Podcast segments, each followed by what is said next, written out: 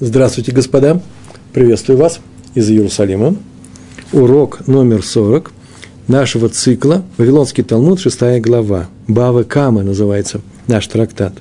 Сегодня урок в память Хаим Лейб бен Мейер и Йонта Блюма Бат Пинхас. Мы с вами находимся э, на новой странице. Называется страница «Лист самых бейт, амут бейт». Самых бейт – это 62, Амудбет – это вторая страница. То есть мы сейчас с вами э, подошли э, к финалу нашей главы. Если вы посмотрите, посмотрите на свою страницу, то э, вся колонка у нас разделена на две неравных части. Верхняя часть – это то, что сегодня мы планируем выучить, прочитать, поговорить на эту тему, прочесть, главным образом, Мишна и Гемара на эту Мишну. А все дальше – это уже будет седьмая глава, которую мы по крайней мере, сегодня уж точно не трогаем, а э, боездамнут, при случае мы всегда будем изучать Талмуд всегда. И мы принесем очень интересные слова в самом конце. Э, такие сакральные три слова, которые нужно произносить в конце каждой главы, каждого перка. Э, сегодня у нас та же самая тема, и мы ее заканчиваем. Называется тема «Незек Эш» – ущерб, который приносится, э, э, который получается э, ущерб имуществу от имущества другого человека. Какого имущества? От огня. Человек разжег огонь, и он пришел сюда и сжег чужое имущество. Так вот, сегодня мы будем рассматривать в нашей Мишне три новых закона. Начинаем читать. Первый. Гец шиеца метахат апатиш. Гец – это искра. Искра все-таки – искра. Искра шиеца, что вышло, по-русски это женский род искра, а на иврите это мужской. Гец шиеца. Метах или апатиш. Из-под, э, из-под молота, из-под лотка. Называется искра вышла из-под молота, кузнеца, скажем. Это горящая вообще такая вещь. Это кусочек металла раскаленный. Вейзик. Гец – язик. И нанес ущерб этот гец. Гец – это искра, и причинил ущерб и имуществу другого человека, что-то загорелось тут же. Сгорело частично или полностью, целиком. Хаяв. Вот весь закон. Э, ровно шесть слов. Первый закон. Хаяв – это называется обязан. Обязан заплатить э, за ущерб. И ну, закон очень простой, естественный, понятный. Сейчас мы только покажем, какие комментарии там были. Сказано пример, во-первых – Э, какой пример? Кузнец, на самом деле кузнец, занимался работой, кузнечной работой на своем участке. Почему? Потому что, судя по всему, я не знаю точные законы на эту тему, сейчас мне пришло в голову, что нужно было узнать, но в Талмуде следует, что кузнец не может работать в Рашуда Арабим на общем э, общественном владении. Почему? Потому что его производство связано с, с такой непростой вещью. Искры летят – а поскольку Рашуда Рабим – это обычная улица или площадь, где все могут ходить, в том числе там могут ходить ну, под надзором э, и вьючные животные, а вьючные животные перевозят, перев, да, переносят разный груз, в том числе, например, вату или ткань, или лен, в том случае у нас есть про лен будет разговор идти, то эта искра, попадая в этот лен, моментально все вспыхивает, и поэтому, скорее всего, запрещается. Вопрос не о том, что где он находится, находится ли он на общественном владении. Нет. Вопрос в том, находится ли он дома. И такой был у него сильный удар, что от этого удара эта искра вылетела в общее владение. И мы говорим, э, что он должен заплатить. То есть ударивший молотом, молотом, молотом по наковальне, обязан заплатить за ущерб, э, поскольку должен быть, написал Мэйри, так написал, ему нужно было, он этого не сделал, сейчас скажем, что, и поэтому он сделал пшиа, это называется преступная халатность. Ему нужно было отойти вглубь своей территории, подальше от Рашуда Рабима, от э, общественного владения. Рамбам считает, нужно отойти нужно, то есть Рамбам об этом не пишет, но он считает, что обязан заплатить хаяв. Происходит не из-за того, что искра – это вид ущерба эш. Мы занимаемся эш, огонь который разжег, человек не поохранял его, никакое время, да, не охранял он его, и он под легким ветер, ветром, обычным ветерком, пошел по, по ниве, сухой или э, да, э, по колючкам, пришел на чужую территорию, там что-то сжег. Например, в данном случае из своей территории искра вылетела на общественную территорию, общественное владение. Он сказал, что нет, это не вид ущерба. Почему? То, что он так сказал. Очевидно, что человек силой своего удара послал или высек эту искру, искру, и она вылетела на общую территорию. И вот это уже искра под действием этой силы, этого удара достигла чужого имущества и, э, и загорелась. Поэтому он не относится незак эш, этот ущерб. Он обязан как человек, который как стрелой уничтожил что-то. Или взял рукой. Это то же самое, что рукой, что стрелой. Си, силой своей руки.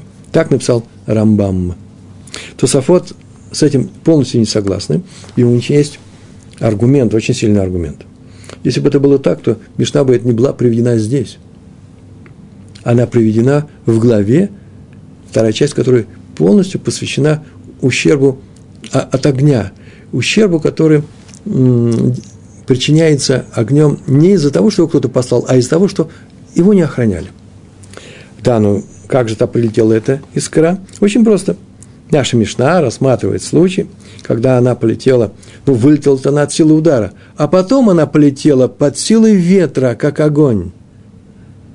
Ветер ее так далеко отнес. И поэтому это вид ущерба Эш. Тем более, что это приведено здесь у нас.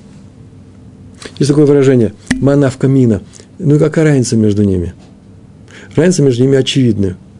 Если мы видим, как летела эта искра, и видим, что она летела против ветра, и долетела только силой удара, это чистейший рамбам. Э, и он заплатит. Но если мы видим, что она э, полетела только под ветром, не будь этого ветра, она бы не долетела, то это чистейший, чистейший кто? Э, Тосфот, чистейший Тософот. Какая между ними разница? Э, скажите сами, какая разница? Я знаю, какая разница.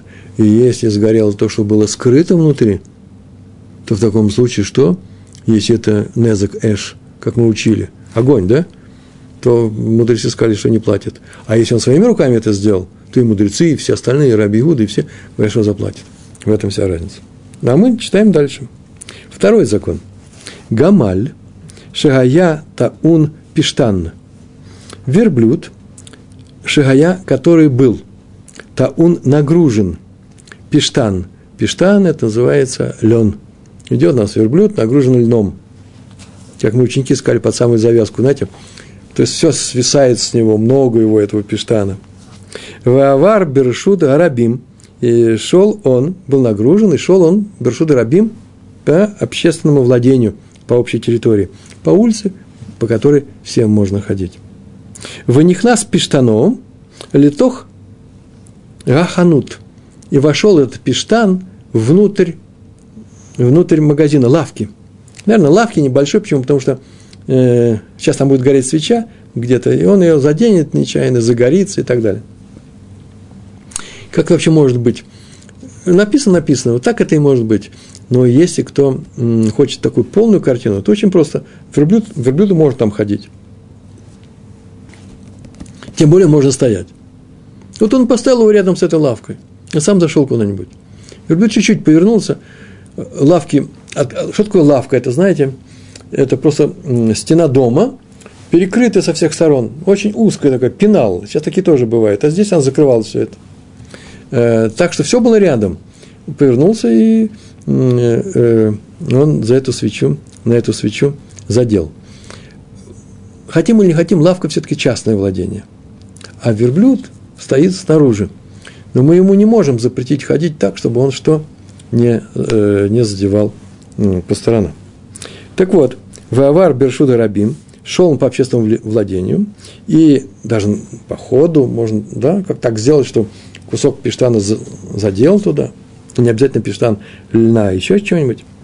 В них нас э, пиштано литох аханут, и вошел он туда. То что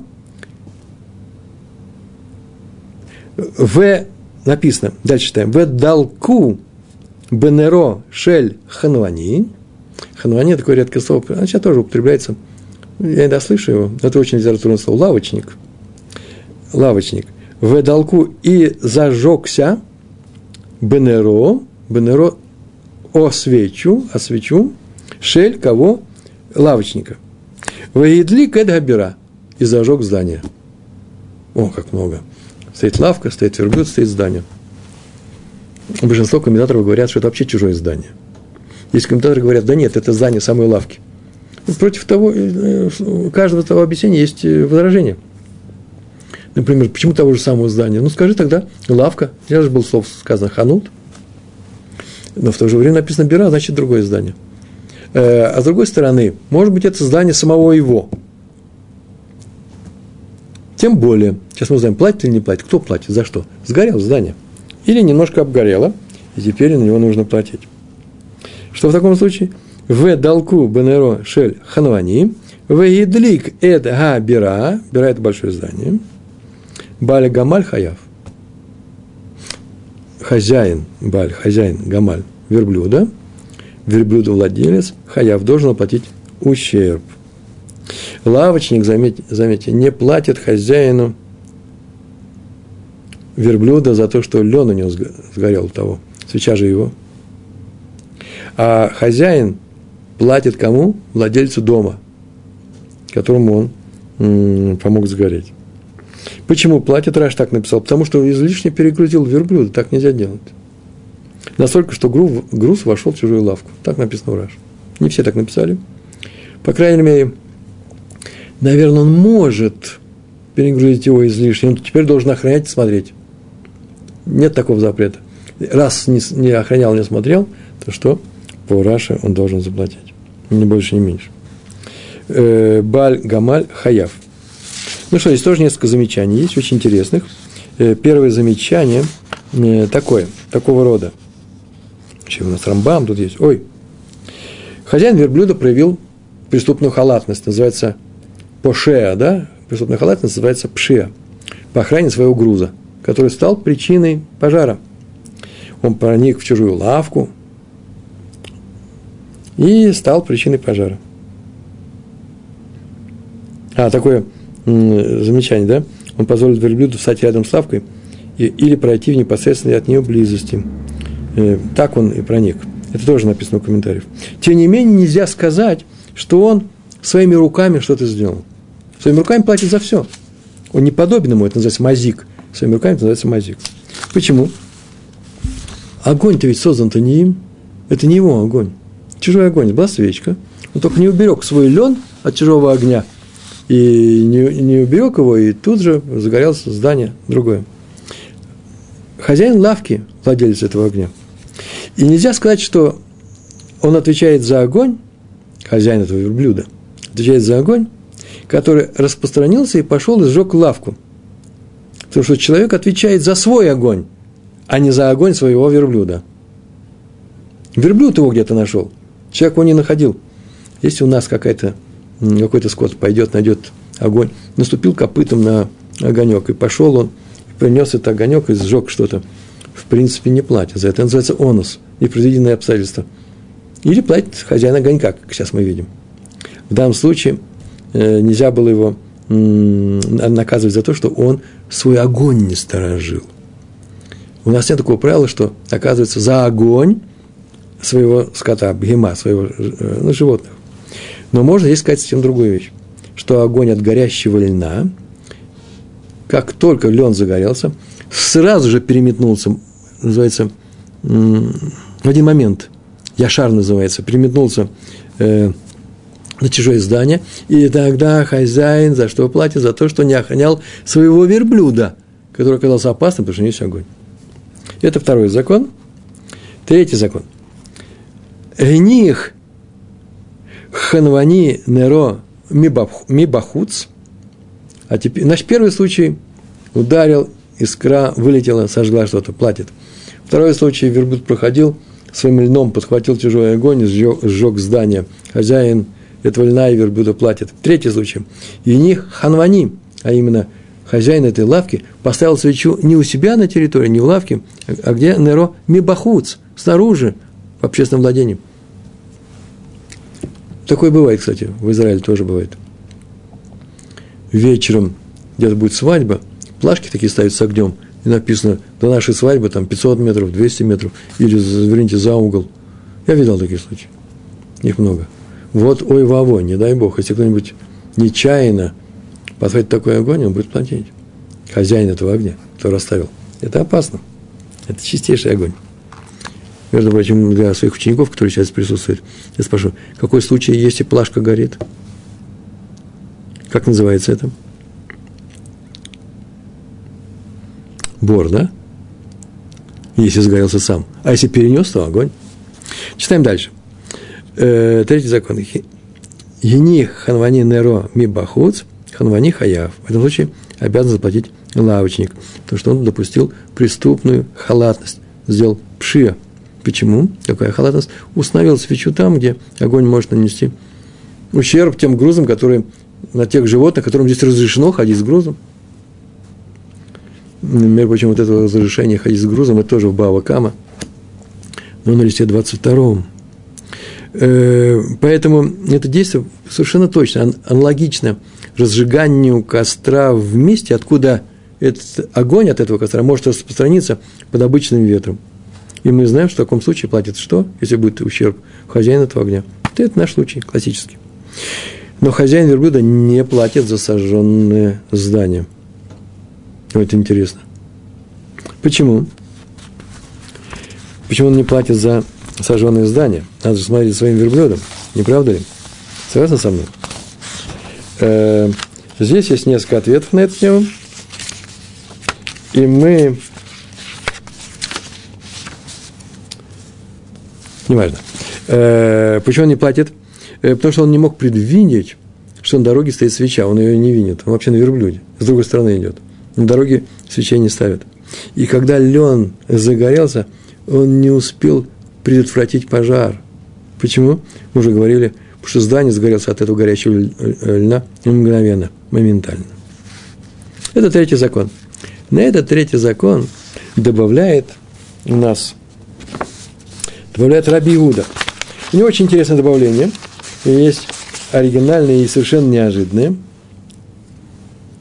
Что значит свечу зажгли снаружи? Что свеча такая? Что там ее зажигают? Поэтому Раби Иуда Умер. Написано Раби Иуда Умер. Раби Иуда говорит. Бенер Ханука? Есть этот случай с горячей ханукальной свечой, которую поставили в общественном владении. Патур свободен он от платы за подожженное здание. Хороший закон, нет? Э, зажег он свечу снаружи. Раши пишет. Почему? Потому что исполняет закон. Заповедь называется персум анес. Или еще говорят персум Дениса. Э, объявление о чуде, которое произошло с еврейским народом в дни Хануки. И их нужно зажигать эти огни, чтобы все видели. Хотя все знают об этом. Все равно должны все видеть. И он исполняет эту заповедь. Э, сейчас это немножко не так, но раньше был такой закон. Ставить не дома – а перед домом, перед входом. Сейчас, кстати, между прочим, тоже многие ставят перед домом, но совсем рядом с входом. Э, или на подоконниках, если там видно, и так далее. Есть много законов. Но раньше ставили перед домом. Он и поставил ее. А именно кто поставил? Если любой человек, не, не только э, ханвани, не только лавочник, любой человек, он выполняет заповедь. А раз он выполняет заповедь, он свободен от того, что что-то с этим случится. Так сказал Раби Иуда. Ханука. Я не мог пройти мимо этого комментария. Вот сейчас вам тоже понравится. Вы знаете, что законы Хануки нет в Мишне их? Мишна не занимается ими. Нет такой ну, трактата Мишны, тем более Гемара нет. И вот э, я-то слышал об этом, давно вот здесь нужно об этом сказать. Объясняется тем, что кто составил Мишну? Раби и его ученики. Раби решил составить Мишну – и отредактировать ее, Мишну. Но он был прямым потомком царя Давида, Раби. Так вот, как Хашмунаим подняли восстание против грек-сирийцев, сирий, сирийских греков, отвоевали они страну захватчиков, вернули храм, а царство не вернули царскому дому Давида, хотя были эти люди, а взяли и присвоили себе – Поэтому Раби в свой сборник не вел законы о заповедях, которые связаны с законами Хануки. Так написано у Хатам Софера, ну, ссылкой на других мудрецов. Есть целый ряд мудрецов, которые, зная об этом, написали, сказали, только не подумайте, не дай Бог, будто Раби мстил Хашманаем за неуважение к, э, к дому Давида, к своим предкам. Ведь он из царского дома, Раби был. Не, не поэтому. А просто объяснение простое. Дело в том, что законы Хануки все-таки изучаются. Изучаются они Магилат Танит. Есть такой, такой сборник законов, Магилат Танит. А этот сборник был составлен раньше Мишны. Он же был готов. И Раби его решил не повторять. Да, Лекавсхуд э, Шель, э, Шель Раби. Э, так или иначе, такое маленькое замечание, что если зажигает ханукальную свечу снаружи, свечу, то свободен. Надо обратить внимание на то, что это сказал только Раби Иуда. У нас есть Танакама, который дал, привел три закона. Танакама – это Тана, учитель, Кама – первый. Танакама – так называется тот учитель, который без имени, у него нет имени. То есть все с этим согласны. А потом в конце говорится, что Раби Иуда добавил к Танакаме, сказал, а про Хануку не так, про свечу Хануки не так. А как про свечу Хануки? Если поставил и проходил, кто-то проходил, сам загорелся или за, загорел, поджег э, другое здание, он, э, он свободен. Вообще никто не платит. Тот, потому что не ожидал, а это свободен, потому что он что? Он выполнял заповедь. раз заповедь, так Раби Иуда его освобождает. Тана Кама считает, что нет. Даже в случае со свечой Хануки, ее хозяин очень даже платит за ущерб. Потому что, несмотря на то, что э, хозяин свечи платит, да, несмотря на то, что исполнял предписание заповеди, все же был обязан стоять рядом и любым способом предотвратить любое возгорание. Ты опасную вещь делаешь, чтобы не было ущерба. Так постановил Рамбам, вопреки Раби Иуде э, в нашей, нашей Мишне. А теперь Гемара. Значит, у нас есть три закона. Законы очень простые. Э, повторяю, если вылетел гец, хорошее слово, да? Гец, искра, и загорелось что-то, платит хозяин и кузнец, хотя он на своей территории это сделал. Второе, верблюд шел и задел своим льном за свечку, которая стояла на разрешенной территории, в частной территории, в лавке, и тут же э, был подожжен дом, то кто за все за это платит? Кто это за все это платит? Владелец верблюда обязан заплатить за ущерб. Смотри за своим верблюдом, чтобы он что? Не приносил огонь, чтобы он не хватал его. Делай так, чтобы он не, не загорелся. Это второй закон. Третий закон – лавочник, который э, поставил горячую свечку снаружи, лавочник может людей привлекать, реклама, персум вообще-то реклама, да? э, то если загорелось что-то, то лавочник заплатит. А Рабиуд говорит, а если свеча была ханукальная, никакая не реклама, а реклама Неса, персума Дениса на арамейском языке, то он не платит, мудрецы, по крайней мере, многие, можно было бы подумать, что Раби дополняет, и все с этим согласны. Так вот, э, законы учителя в большинстве своем, э, в частности, Рамбам, не согласились. Гемара. Итак, в нашей Мишне мы учили много что. Сейчас мы остановимся, остановимся на том, что сказал Раби Иуда. Он сказал, что если ханукальную свечу установили вне дома, в общем владении, то не платят за ущерб, сказал Раби Иуда. Сейчас будет сделана попытка, Гемара сделал такую попытку, из этого вывести закон для ханукальных свечей – очень остроумная попытка. Э, она не зачтется, она будет... Частично она не засчитается, так скажем. А частично засчитается. Сейчас зачтется. Смотрите. Амар, Гемара, да, начинаем. Гемара, Гимл Мем и палочка Гемара. Амар Равина, Мишмей Дерава. Сказал Равина, Мишмей от имени де кого? Рава. От имени Рава. Что он сказал? Шмамина медиврей Иуда. Шмамина – это слушай отсюда, откуда отсюда, из слов Иуды. Шма – слушай, мина – отсюда, ми, и повторение, ми – из деврей слов Раби Иуды. Я неправильно перевел. Абсолютно неправильно. Я сказал, из слов, нету здесь никаких слов. Миде Раби, Раби Иуда. Миде Раби Иуда. Тут нет медеврей. Ну, сокращение, поэтому я высоко читал. Что он сказал? Учи из этих слов очень интересное правило. Таких слов, что если хнукальная свеча стоит снаружи, то свободен хозяин этой свечи. Почему? Потому что он выполняет заповедь. Так сказал Раби Иуда. А что отсюда следует? Нерханука мецва лиганиха бетоха сара. Нерханука, нер свеча, ханука хнукальная, мецва, мецва это называется мецва заповедь, есть у нас мецва по поводу этого, по этому поводу. Лиганиха, лиганихота, женского рода почему-то, нер. Лиганих поставить ее, поставить ее как? Бетоха сара. Бетоха сара называется внутри десяти. Десять тфахим. Э, что такое 10 тфахим? Это тефах – это э, ладонь. Ну, скажем, по Хазанышу 8 сантиметров примерно.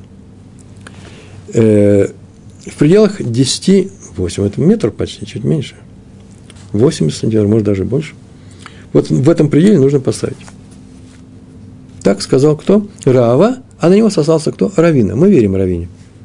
Из слов Иуды, Раби Иуда мы видим, как это можно увидеть? Равиуд сказал только, что если свеча горит, то не, не отвечает за ущерб, который может принести свеча ханукальная. Он сказал, а мы отсюда видим, что должен быть, отсюда видим, что в пределах 10 этих э, ладоней, 10 тефах. А сарат фахим, нужно сказать, ну, 10 тефах. Почему? Как мы видим это доказательство? Маленькое замечание, да, конечно же, надо сказать. Сейчас я скажу, как он это выводит. Сначала нужно так сказать. Вообще, обычные свечи вообще-то не ставят зажженными на полу, как правило. Дети поставили бы, но свечи детям, как известно, не игрушка. Не читают, им не нужно. А ханукальные свечи ставят почти на полу, на маленькой подставке. В то время так, так и делали. Потому что тогда и видно, что они зажжены с особой целью, не для чтения. И в данном случае, чтобы что? Прогласить чудо Хануки, Персуба Дениса. Так написал Раш. Есть еще маленькое замечание. За ущерб, причиненный ханукальной свечой, ее хозяин не платит по рабе Иуде. Вот не так совершенно. В случае остальных заповедей такого же типа, например, в случае устройства суки. Сука, мы знаем, что такое, да, это шалаш, который строится, ставится тоже вне дома, и очень часто на шуду рабим разрешается там ставить, если не мешают ходьбе, э, э проходу, прохожим в общем владении. Если сука стала ущербом, чуж, причиной чужого ущерба, ее хозяин платит. И Раби Игуд так говорит. А почему с, хан, с, ханук, э, с свечой Хануки так? Различие, по Раби, согласно Раби Иуде, между остальными заповедями и ханукальной свечой, между сукой и ханука, заключается в том, что суку не обязательно ставить в общественном владении, но не так со свечой хануки – хотим или не хотим, раньше ее нужно было ставить в, в общем владении. Так написал Ражба. А теперь нам нужно узнать, как таким образом, Рэббери, как, как это случилось? Ставит он свечу э, снаружи и не платит за ущерб по Раби И отсюда мы видим, что свечу нужно ставить в маленьком диапазоне, на маленькой высоте до метра, да, 10 тефах. Объяснение. Да и салка датах лемалами асара, потому что если тебе придет салкадатах, если тебе придет такая мысль в голову, если ты подумаешь, если ты решишь, да э, э, лемалами асара, что больше десяти, можно ставить больше, чем, больше, больше, чем на 10 тефах, то моментально возникает вопрос. Смотрите, какой вопрос. Амай Амар Раби Иуда, то почему Раби Иуда Амар Нерхану Капатур? Что свечой ханукальный свободен если можем поднять выше. И объяснение. Лей малей, ведь тот, кто ущерб этот понес, не сгорел дом, лен, что угодно. Лей малей, сказал бы он ему, он может ему сказать, и суд это будет слушать. На самом деле претензия, то она заявление в суде. Что лей малей, он бы, может ему сказать, Гава лей леануха лимала мигмаль верхво. Гава лей, что он может так сказать? было ему, надо было бы тебе, Леонуха, ну, было ему тут написано, это в косвенном виде, мог бы он, Гавелей, надо было ему, было ему, Леонуха, Леоних, Леонуха, поставить ее свечу, Лимала, мигмаль ворохо. Выше верблюда и человек, который на нем едет. Вот тебе и Мецуз выполнил. Вот тебе и персум, э, реклама ханукальная, ханукального чуда. И никто ничего не задел. Поскольку он так его не мог это сделать, мы видим, что он должен был сделать внизу. Это называется в пределах что? 10 тефах. Эла лав шмамина, что, разве мы отсюда не видим? Мицва лиганиха бето хасара. Так сказал кто? Равина, сославшись на Раву. Красивое, красивое объяснение, да? Логику следующее повторяю. Согласно Раби Иуды, Раби Иуде, хозяин ханукальной свечи, он не платит за ущерб, если поставил ее в общем владении. Почему? Потому что он не может не поставить ее в общем владении. Так предписано законом о Хануке. Но потерпевший его может так ну сказать, ну что ж ты не поставил повыше? Поставил бы повыше, и закон Хануки выполнен, и ущерба никакого нет. Отсюда следует, что если разрешено ставить свечку выше всадника, выше верблюда и всадника, вообще никто ничего не заденет. Но он его не поставил, эту свечку, не может поставить, значит, он проявил бы, что? Преступную оплошность. В таком случае нужно платить. А Раби Иуда говорит, не плати. Отсюда видим, что не мог он установить свечу выше, чем верблюд со, со всадником. Не получалось. Почему не мог? Закон не разрешает. Какой закон? Закон, так сказал Равина, со слов Рава, внутри 10 тефок должен ставить это. Красиво? На самом деле, со слов Рава не видно ничего. Со слов Равин, со слов. Почему?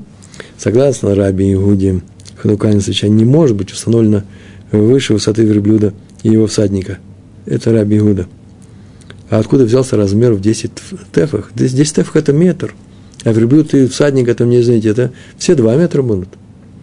Вы понимаете, да, меня? Вот верблюд, вот всадник.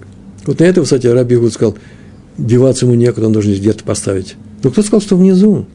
Поэтому зря пришли и сказали, что отсюда мы видим этот закон, что нужно внизу. Отсюда ничего не видно. Вообще-то объяснений есть очень много. Я взял объяснение Ритвы. Видно, видно, сказал Ритва. Как только мы видим, что ограничение сверху равно высоте верблюда и всадника, ну больше уж ничего нету, выше не бывает. Надо предложить какую-то удобную высоту для свечи, чтобы ее было видно. И это удобная высота, только 10 тефах которое считается чему? Считается, что, что все в пределах 10 тефах, все это как будто бы прямо на земле. Э, принадлежность принадлежит тому, кто его поставил, стоит рядом. Вот этот человек и зажег, это его. Так сказал Ритва. И не все с этим согласились. Есть еще несколько э, комментариев. Вы извините, я их не привел. Внутреннее, внутреннее чувство несогласия мне мешает тоже. Ну, не все можно привести. Так или иначе, э, так было приведено, Равина сказал отсюда, из слов Раби Игуда мы учим, что в пределах 10 тефах. Кимара не согласна. Недаром у нас такое чувство, не согласен с этим. Написано «Амри ло» – сказали «нет». Это учителя или ученики в Ешиве, в Вавилонской учи... Ешиве, где все это учили. И сказали «нет», это называется из слов Раби Иуда не видно – что нужно зажигать уникальные свечи в 10 тефах. Э, собственно говоря, мы знаем этот закон, он так и звучит. Но и слов Раби Игуда его не видно. Почему? Леулам эйма лах. Афилу лимала мы асара. Леулам на самом деле. Леулам это на самом деле. Эйма лах, скажи себе. Арамейская форма. Может, разрешается тебе сказать. А филу ли мало маасара, даже больше десяти можешь устанавливать. И это не будет перечить Раби Иуде. Май, Амрат и Байле Хляануха ли мало э, мигмаль варахаво. Да, но мы сейчас сами сказали. Человек, который едет на верблюде, так можно сказать, владелец этого верблюда, тебе надо было бы ее поставить выше верблюда и рухво, и всадника, и все бы ты выполнил. Как с этим поступить. Ты сейчас говоришь, что можно стать выше 10. Кайван да мицва кай асик. И на это есть такое возражение. Из-за того, что он занят выполнением заповеди, Криван Д это из-за того, что Б-мицва, мицвой, К, он, асик, занят, человек, который поставил здесь, кул, кулей гай, ло хм, атрехуга, рабанан, кулей гай, то все, то настолько вот, на такой степени, кулей гай, на такой степени, ло атреку, атрехуга, атрехуга, Рабанан не утруждают мудрецы. Он занят заповедью, на самом деле может поставить ее где угодно. А почему мы не говорим, что э, прислушиваемся к тому мнению, все, что не поставил выше, а разрешили ставить ниже? Потому что мы ему что? Мы ему разрешаем ставить, не, не обязан, а разрешили ставить ниже, и пора бегуде, и даже это не будет засчитываться за что? За незак а мудрецы разрешили ему ставить ниже, и никто не может прийти и сказать, что он поставил ее низко. Почему? Потому что если мы сейчас придем ставить так низко, то люди не будут ставить хунакальные свечи вообще. Скажут, зачем это нам нужно э, э, на фонарях ее вешать, э, где еще? На столбах, лесенки заносить. Называется тирха. Поэтому разрешили им ставить ниже. Раз разрешили, значит, разрешается установить свечу, что не заставляют ее устанавливать свечу выше того, что движется по общественному э, тракту, по, по общественному владению. И в противном случае он бы мог бы отказаться от этой, от этой заповеди. Поэтому разрешили. А поэтому и нет такого упрека. Все, что не поставил ее выше, не обязан. А ты такой, не обязан. Смотрите, Гемара сказал, что доказательство вот этого Равы, слов Равы, что из э, якобы Рава, так Равина нам говорит, сказал, что из слов Раби Игуды, который говорит, свободен за, ханукальную, за ханукальную свечу, мы видим, что ее нужно ставить в 10, в пределах 10, а вот мы видим, что Гемара отвергла. Хм, это ужасно интересно. Гемара того отвергла, тем не менее, закон о свече таков, что большинство в то время, в то время, э, когда нужно было ставить наружу, и именно идет по раве, в пределах 10, 10 этих ладоней. Почему? Сейчас только отвергли. Да нет, мы отвергли само предположение, что отсюда виден этот закон. А сам закон остался. Почему сам закон остался? Рава сам сказал. Как он сказал? Из слов Раби Иуда мы видим, что закон оправдывается тот, который звучит так-то, так-то. Закон знал Рава. И мы закон берем со слов Равы. Другое дело, что мы не опираем его на что? На слова Равины, на доказательства Равы со слов Равины. Э, так мы сейчас с вами все это разобрали. Э, теперь у нас еще один закон в Гемаре, э, тоже по, по поводу высоты ханукальной свечи. Ама Рав Кагана, сказал Рав Кагана – если вам трудно говорить Кагана, говорите просто Каана. Гей вообще не говорите. Нормально. Так израильтяне говорят. Амар Раф Каана. Только не H английское пишите, потому что все говорят Кахана. Это совершенно неправильно. Нельзя говорить Каха. Кахана, Цахаль, Хистадрут. Не дай Бог. А Амар Раф Кагана. Если вы с Украины, это легко. Но у вас проблема с Г, да? Амар Раф Кагана. Что он сказал? Дараш Раф Натан Бар Маньюми, имя такое, Натан Бар Маньюми, Бар – это аравийское слово Бен, сын, сказал, Дараш, это значит объяснял, дал урок Торы, Раф Натан Бар Маньюми, отца его звали Маньюми, Мишмей Дераби Танхум. Раби Танхум был известный учитель, со слов Раби Танхума. Он сказал, Раб Танхум так нам. Что сказал, и вот я вам сейчас дореш, я вам сейчас это объясняю. Что он сказал? Нерханука, Мишагиниха алимала мысрим ама. Нерханука. Э, Шегиниха. Установленная. Ше, которая, нер, в мужском роде по-русски, да? Свеча, да, в женском. Свеча, которая установлена, Ениха, на самом деле, он ее установил, лимала выше, чем мы с Ама, 20 ама, 20 амот – это Срим Амот. Ну, здесь так, это можно. Исрим ама. Э, ама – это локоть, ну, примерно полметра, чуть ниже. Это Исрим ама – это 10 метров. Так вот, если ханукальная свеча устанавливается, сейчас говорю о минимальной величине, высоте, если она устанавливается высоко и выше 20 локтей, псула, не гонится она. И объяснение, почему такое. Почему? Потому что такую свечу вообще не видят люди. Не обращают внимания на нее. Расположена на высоте выше 20 ама. И вообще любая вещь, которая расположена выше 20 ама, люди могут осмотреть и любоваться красивым зданием, красивым деревом. Но не всегда, не обязательно. Они не знают. Если они не знают, что нужно смотреть, они то и не посмотрят. Люди так высоко не смотрят. Никогда идут по дороге. Но ее надо видеть, эту свечу, да, поэтому ее нельзя помещать в такой высоте. Ираш написал. Тогда это будет персома Даниса, провозглашение, свидетельство о э, чуде Хануки. Значит, она будет посульная, если ее что? Расположить над э, общественным владением выше 20 э, локтей. К – сука. Как сука. То же самое про суку можно сказать. Просто Натан Барманиум перевел, Раф Натан Барманиум сказал, что это касается и ханукальной свечи, и суки. Что сука, вы сами знаете, мы уже говорили об этом. Это не что иное, как такой шалаш для заповеди в, там пребывать в суку, есть там э, в суку э, во время сукот, спать во многих общинах, если позволяют, ну, климатические и прочие условия.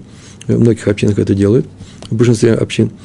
И главное, что когда мы заходим туда, и что собираемся там есть или учиться, мы говорим такой браху специально Шевет Басука. Шевет Басука – это благословен Всевышний, который нам дал такую заповедь сидеть в суке, если она посульная, нельзя говорить такой брахой, и ты не выполнишь эту мецу. Если такая, что, сука, высотой выше 20 метров.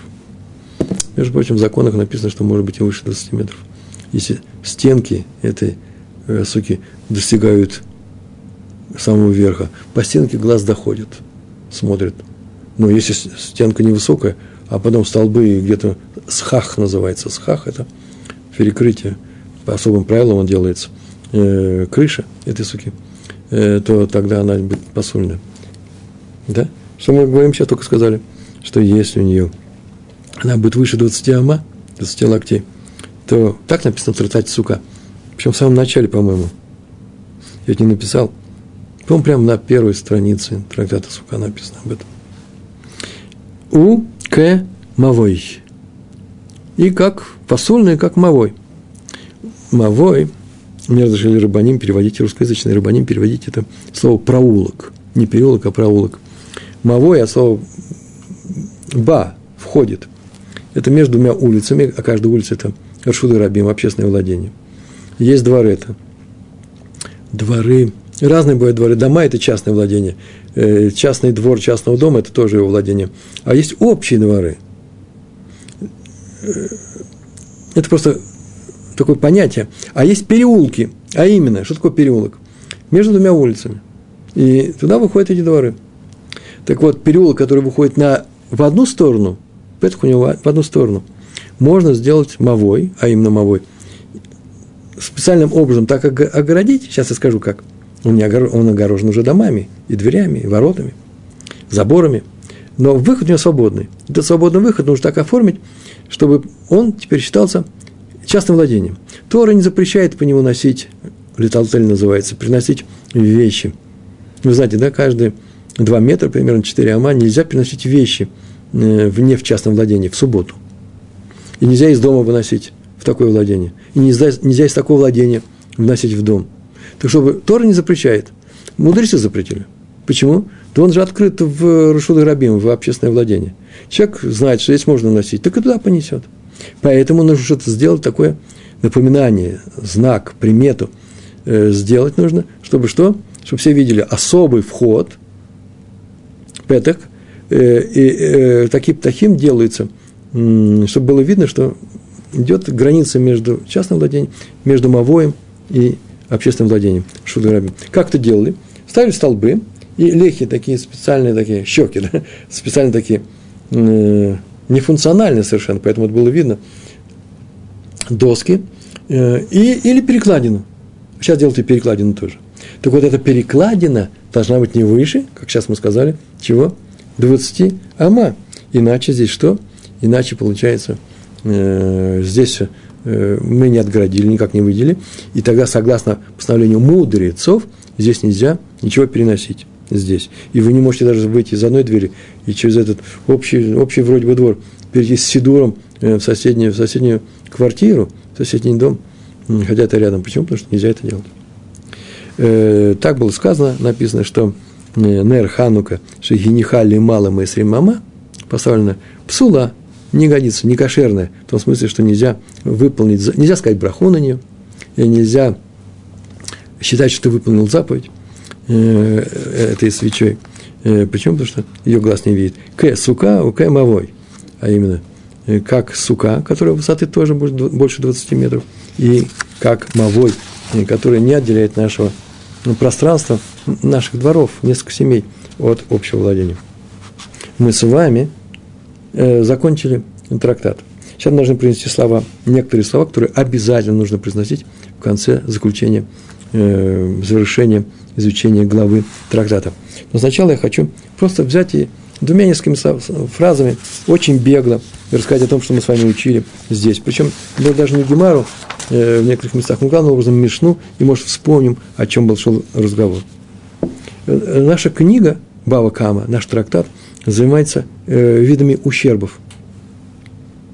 И всего мы знаем три вида. Прям несколько слов скажу. Бор, шен и шор.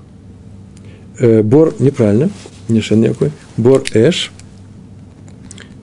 Бор эш, эш – это огонь.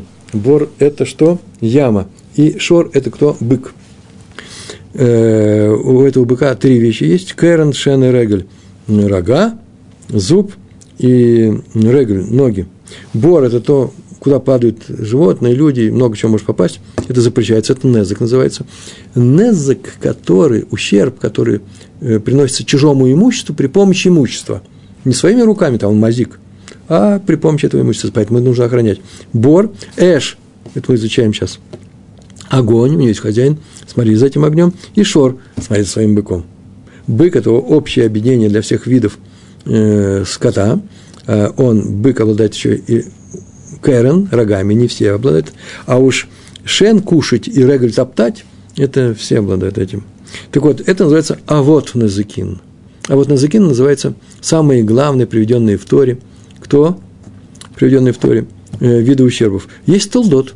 Э, производные от, оттуда, отсюда, они тоже э, считаются запрещенными вещами.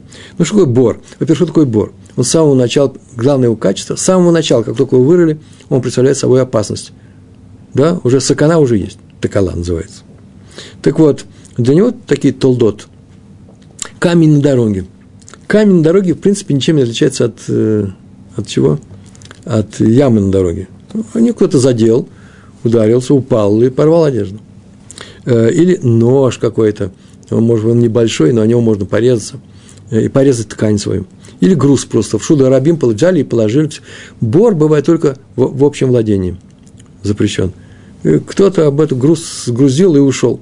Он может вечером, он может стать такала, препятствием для других и приведет к языку к ущербу. Шен – это удовольствие. Животное не может не есть, если видит еду такое правило. Поэтому охраняй. И он делает незак с удовольствием, почему? Потому что она у него, животное хочет есть. А какие, видите, он взял и съел. С удовольствием, повторяю. Какие производные? Ребари. Очень интересные производные. Послушайте. Пошло животное, бык, и почесался чужую стенку. Спина зачесалась. И упала стенка. Хозяин животного платит. Это чистейший шен. Кушает. Почему? Да удовольствие получил. Животное получало удовольствие. Э, или увидал фрукты, кто-то положил. Ну, есть такие виды животных, которые любят полежать в таком вот... Мы уже говорили об этом. Куча помидоров, и им очень хорошо. Тоже удовольствие. Поэтому все это входит в производные от шин. Регель. Регель удовольствия никакого. Животное идет и топчет. Оно не умеет ходить как балерина по столу, где стоят бокалы. Ну, не умеет. И поэтому за ним нужно смотреть, за такого рода животным, которое обладает ногами. Какие производные? Задел боком при ходьбе. Шел и столкнул. Помните, мы говорили о том, что коровы шли и столкнули овцу или корову, она упала в чужой сад, Это было, знаете, такие галерейные э, навесы. Дом один – это двор другого. Крыша дома – это двор другого дома по склону. Э, и столкнул туда это животное. Так вот, это называется регель. Или, был интересный пример, э, грива упала и прилипли к чему-то волосы. С хвоста, например, грива, не знаю, прилипла и потащила чужую вещь, разбила. Или идет, просто задел уздечкой лошадь, да, например, или седлом, повозкой. Все это называется регель. Эш. Эш у него очень интересная вещь. Это не просто сам по себе незак, это незак, который работает еще с, плюс еще одна сила, ветерок, обычный ветер, который его потащит, и поэтому охраняй его. Какие это вещи? Какие бывают примеры толдот? Очень простые. Камень, нож или груз, которые упали с крыши под ветром.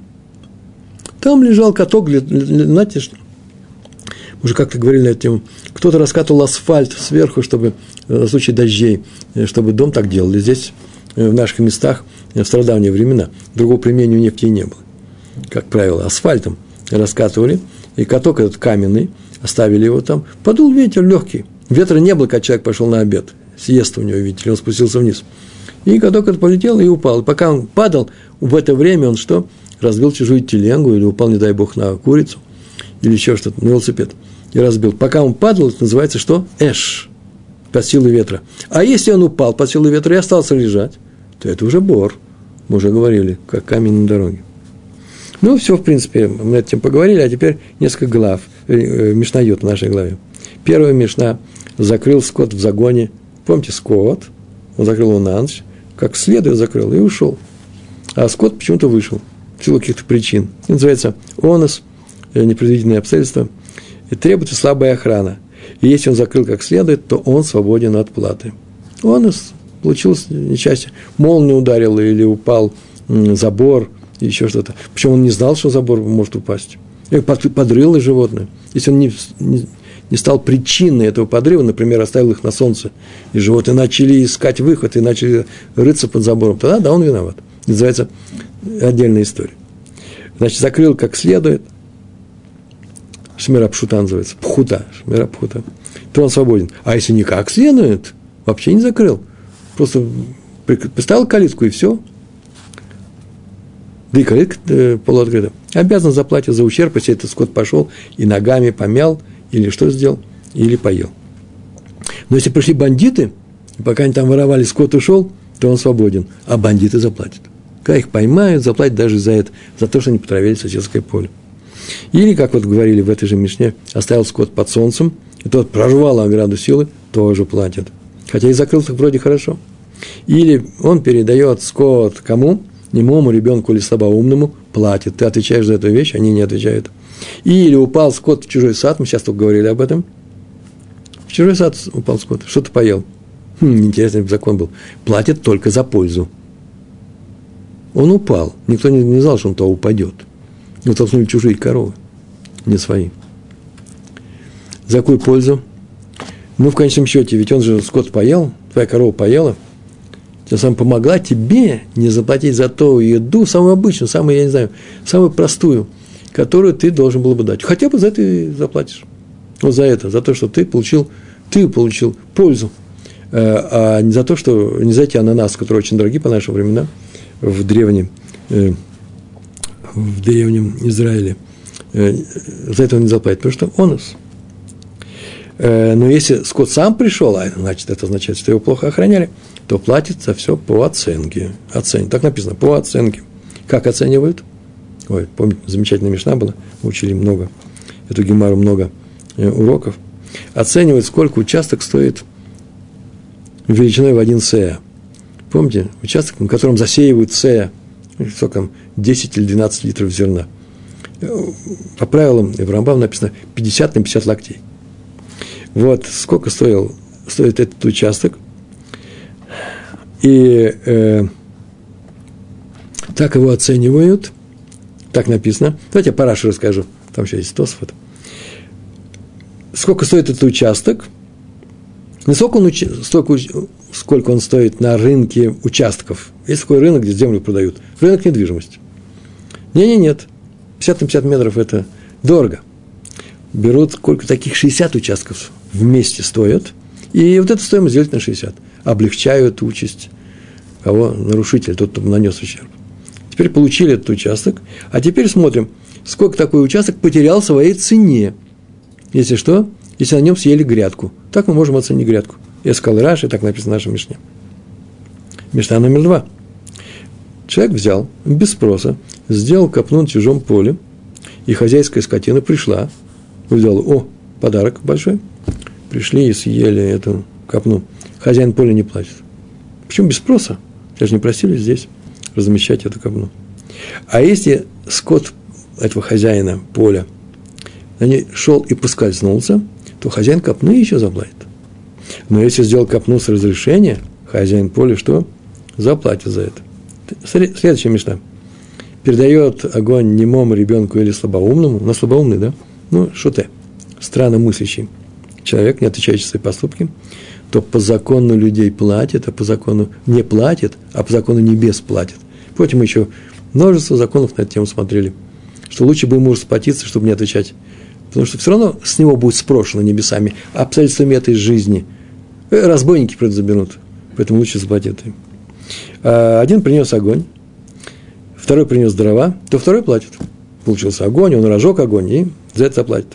Если один принес дрова, а второй огонь, а третий раздул, третий платит, он сделал огонь. Но если раздул ветер, то что? Никто не платит. Тоже очень множество было интересных законов отсюда. Э, мы с вами изучали четвертая мешна. А четвертая мешна, э, даже вспоминать-то, очень просто. Мы изучаем, огонь пошел, и что, и что-то сжег. А с чего мы изучаем? Из книги Шмот, 22 глава, 5 стих. И вышел огонь, и нашел э, колючки, и сгорела копна, и поле, и нива. Каждое слово мы там изучали, что все это означает. Да, был у нас такой. Да? Раб Иуда с ним спорил, с мудрецами. Мишна 5. Был огонь, который шел, двигался, а хозяин этого огня ушел и преодолел ограду высотой в 4 локтя. Или дорогу. Там не написано было в Мишне, какую, какую величину, но все знают, что если дорога общественного владения, то это 16 локтей, так вся в Мишне. Или речку не платят, это анус. Онус. Почему? Потому что обычно огонь не может преодолеть такое расстояние. Так написано в нашей Мишне. А мы еще говорим, почему он не может? Правильно. Следующая Мишна говорит, что если разжег на своем участке, то есть три мнения о том расстоянии, которое э, преодолеет огонь, если он преодолеет больше, то считается, что это у нас. И из этих трех мнений мы видим, что предыдущие мечта, где мы сказали, что это вдруг он не платит, это Раби Лазар. По Раби Лазару какое расстояние считается запредельным? Прошел больше расстояния, и тогда он свободен. Расстояние в 137 локтей. Помните, как мы учили, да? Бейткор называется. Он так сказал, бейткор, он стоит в середине. Бейткор мы посмотрели, сколько это С. Это, как правило, э, квадратный корень из, э, квадратный корень из 10 тысяч нужно было брать. 137 локтей. Раби Лезер говорит 16 локтей. Дорога. А Раби Акиу 50 локтей. А Раби Шимон говорит, нет, платит всегда. Гемара, правда, а потом объяснил, что Раби Шимон говорит, что иногда все-таки и не платит, все зависит, называется, в согласии с величиной пламени. Какое пламя было? Большое или маленькое? А зависит от того, был ветер, не был ветер, и что было по дороге. Мишна номер семь. Сжег копну и скрытые вещи. Копна, а в ней какие-то вещи были. Мудрецы говорят, что нет, не платят. Мы это учим из нашего стиха, о котором сейчас говорили, из слова «нива», «кама». А Раби Гуда говорит, платит. Почему? Потому что из Нива он учит совсем другие вещи. На другие вещи пошло. Значит, за скрытые вещи по Раби Гуде платят. Мудрецы говорят, никто не платит. А помните, еще была замечательная мечта про ягненка и про раба. Кого-то привязывали, кто-то сидел рядом, отдыхал. Так вот, если был привязан ягненок чужой копне, то заплатите за ягненка. И главное, что согласны мудрецы с Раби Иуды, даже мудрецы согласились, но за дом ты уж точно заплатите, за все, что внутри, потому что в нем принято все держать. Ой, какие интересные законы мы изучали, э, которые следовали всего из этого. И последняя мешна, наша сегодняшняя мешна, искра вышла из кузницы, из кузницы, вылетела из кузницы и подожгла, платит хозяин искры, кузнец – вошел, пробрался, не спускаясь с верблюда, лен в лавку загорелся, сам он от свечей поджег дом моментально, говорил Гемара, то хозяин верблюда платит. поставил свечу снаружи, платит хозяин свечи, нельзя ставить снаружи. Опасная вещь. А Рабиуда говорит, за свечу хануки не платят. И не все с этим согласились, а именно законодатели мало с этим согласились, на свечу хануки, ну, тоже выполняй свою заповедь, но, пожалуйста, ты отвечай за нее и смотри, чтобы не было никакого ущерба. Почему? Потому что мы с вами закончили главу, э, и сейчас мы принесем, принесем эти слова. Адрана лайх, а конес. Мы еще к тебе вернемся, любимые нами. Перек, любимые нами, э, глава, которая называется Акунес, с Божьей помощью. И в следующем Макзоре, в следующем цикле нашего изучения мы никогда не оставляем Гемару, и всегда говорим, мы и к этому, с этим от, отрывком, с этой главой, с этой мешной, с этим трактатом, с этим седер, с этой частью э, Гемары, не прощаемся навсегда, мы к вам еще придем, наши любимые. Большое вам спасибо, удачи вам, всем, всего хорошего. Шалом, шалом.